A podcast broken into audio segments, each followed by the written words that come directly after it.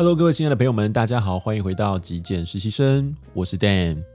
在之前的节目呢，我们邀请到了整理师 Pegis 来到节目上面，跟我们分享整理师的呃工作内容哦。不晓得大家还有没有印象？那今天的节目上面呢，是我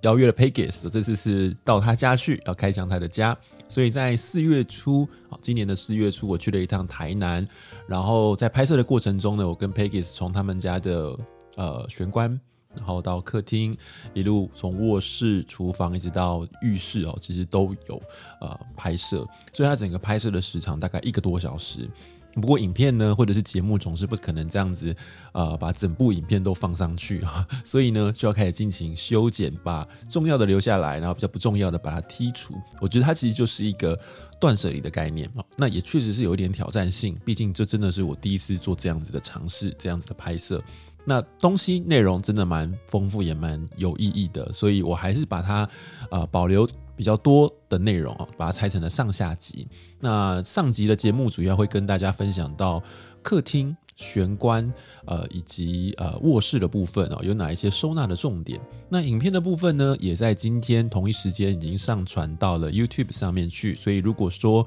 有收听 Podcast 的朋友对影片是有兴趣的，想要看一下 Pegis 的家啊，或者是说看一下他怎么样收纳哦，有视觉的部分的话呢，你可以到我的 YouTube 上面去看一下。那在我们 Podcast 的频道上面就比较难这么视觉化的去传递哦，所以我重新录制的 Podcast 把这一集。节目中，我个人觉得有五个关于呃玄关也好、哦、客厅、卧室这样子的一些收纳的重点呢，把它浓缩下来，跟各位听众朋友们做分享哦。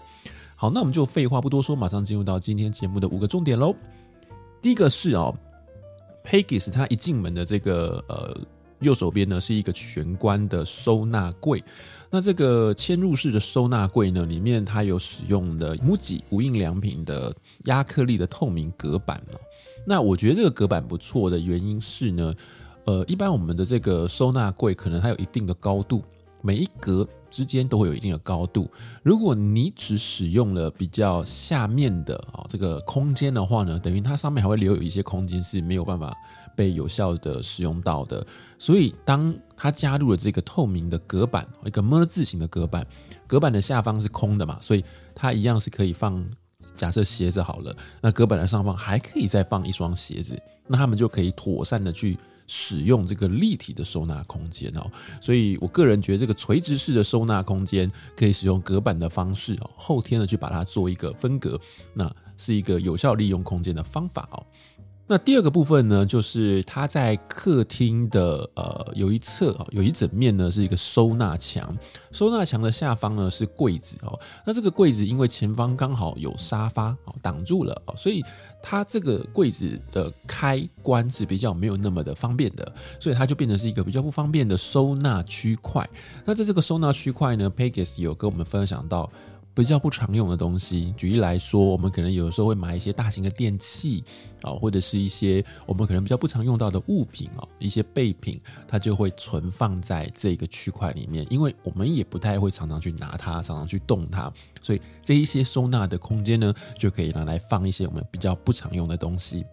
简单来讲，就是不常用的东西呢，就把它保存在这一些我们平常不常动、不常用到的柜子里头。好，接下来第三点呢，要跟大家分享的就是哦，Pegis 一样在他的客厅的呃一侧的这个不常用的柜子里面呢，摆放了他的备品。举例来讲，好像我们有的时候去卖场会买卫生纸哦，那这个卫生纸它不太可能一次就买那种一小包，它应该是会买一整袋或者是一整箱哦，所以它还是要有地方存放在我们居家的空间中。那它在这个存放备品的概念上面呢，也提供给大家一个不错的啊参考。他说用空间的容量啊来去限定。备品的采购数量，也就是说啊，它这个收纳备品的空间它有限嘛，不太可能无限大，所以就这个空间为原则，能够放进去的我买，但超过这个空间的容量的，我就不再购买。好，举例来讲，如果说它只能够放两袋的卫生纸，它就不会买第三袋，好，就是只需买两袋卫生纸就好。那如果还有，一本今天看到特价啦，或者是看到任何的促销，他也不会再做购买的动作啊，就维持住两个呃刚刚好啊，或者是说可能还有一个啊，就不急着再多买哦。那他也有提到说，他的备品原则上是会拆开来的啊，不会放在原始的那个袋子或箱子里面。为什么呢？因为这个袋子或箱子往往是不透明的，所以当它是直接放在袋子里面，你直接拿取，你会忘记，或者是没有办法照顾到这个剩余的库存量。那这样子，我们在做补货，在做采购的时候，可能就会比较没有把握，我们的心里就可能比较没有这么有个底。所以呢，他建议大家哦，其实如果你有一个可以关起来的收纳柜的话呢，哦，平常是看不太到的，那它不会呃有碍我们平常的这个视觉上面的观瞻的话，他建议大家是把备品拆开来，比如说把卫生纸从包装中全部都拿出来，然后摆放整齐在这个柜子里面，那你自然而然就会知道说，OK，我可能还剩下几包。那我这趟去卖场采购的时候，我要不要再补货？哦，这样子的话是方便于我们做备品的管理哦，这个也是一个不错的方法。以前在我的节目中也有跟大家分享过类似的，例如说我们可以使用透明的柜子。透明的柜子里面也可以方便我们去看到，呃，去清点我们所剩下来的备品。那未来我们在做补货的时候，也会是比较有呃一个底的啊，心里会比较有数的这样子。好，接下来第四点，我想大概就是懒人专属了，也是也非常符合我自己个人的习惯，因为我本身就不是一个非常 勤快的人，在这一方面了，所以我觉得当时在访问，当时在做拍摄的时候，我就非常心有戚戚焉啊。呃，Peggy 说呢，他习惯把这个衣服啊，不管是 T 恤也好，或者是其他的衣服、衬衫啊、外套，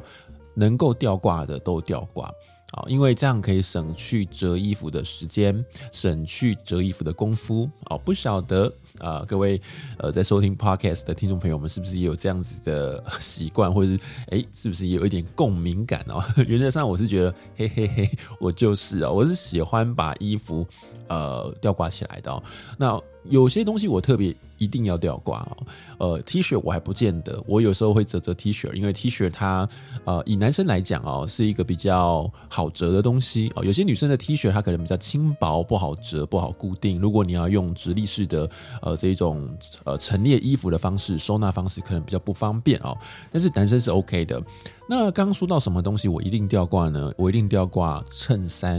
因为衬衫当你用折叠的时候，有的时候衬衫会有折线。哦，那这个穿出去就是会有一点不那么平整哦，有的时候不是那么好看，所以衬衫原则上我习惯用吊挂的方式。第二个是我习惯吊挂外套。哦，因为外套其实它如果折在里面的话，哈，不晓得大家有没有经验，那个会很厚，然后呢就会非常占你的衣柜的空间。当它吊挂起来的时候，其实就比较不会去塞住那个呃我们平常这种拖拉式的这种抽屉式的衣柜哈。所以外套啦、衬衫啦，我是蛮建议大家可以使用吊挂的。如果能不折不收，就尽量不要，除非。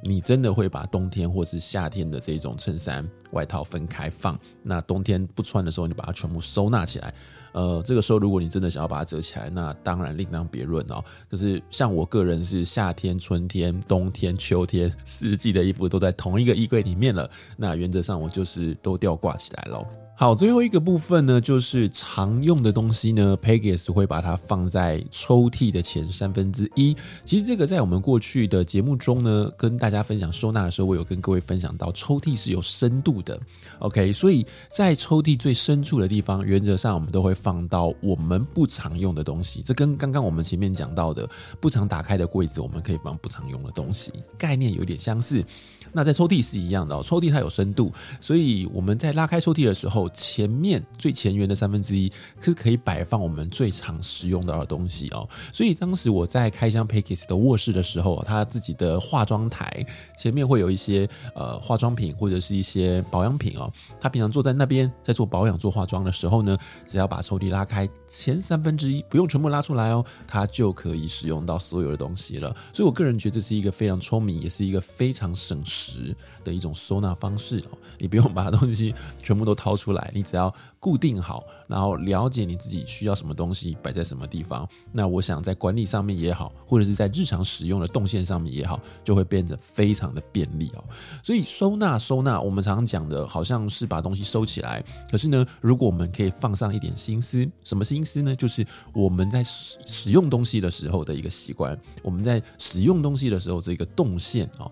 那我想，我们的收纳只要 plus 加上这样子的概念，我们的收纳就会变得非常非常有效率。那这就是今天我想在节目上面跟各位分享到开箱啊 Pegis 的家。其中在上集的节目中，我们要分享到的是客厅还有它的卧室啊。那我归纳出来的五个重点。那下一集节目呢，我会开箱 Pegis 的。厨房，好，如果说你是家庭主妇，或者是你有在开火的朋友呢，我想你会非常有兴趣哦，因为他的厨房里面有很多很可爱的他自己特制的东西啊，在这边卖个关子。那我也会开箱他的浴室啊，也是一个非常干净的浴室。那究竟怎么样去呃打理厨房，怎么样去打理浴室呢？那我们就在下一个礼拜的节目里跟各位做分享喽。好，那以上呢就是我今天要跟各位分享的节目内容，希望或多或少也可以带给大家在收纳上面的一些想法。那如果你喜欢我今天的节目内容，也别忘了记得帮我按个赞，欢迎您订阅支持我的频道喽。我是 Dan，那我们就下期节目见吧，拜拜。